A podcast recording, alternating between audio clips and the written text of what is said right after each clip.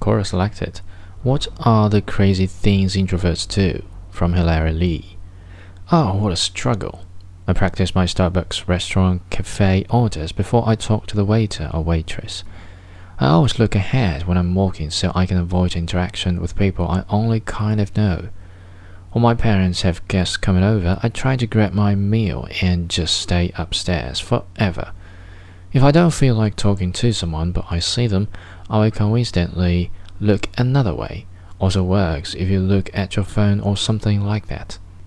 One time at an event, they were offering free drinks and a snack, but you needed to call the waiter over to take your order, obviously. Didn't order anything until my extroverted friend needed something halfway into the event. I let the phone go when I don't recognize the number. I think, as a rule, if you are the first in the classroom, you gotta interact with the teacher. Once I saw from the window that I was gonna be first, so I turned around and walked a couple of feet, stared at some trees until someone went in. Then I went in. And that's all about I can think of. What is interaction, really?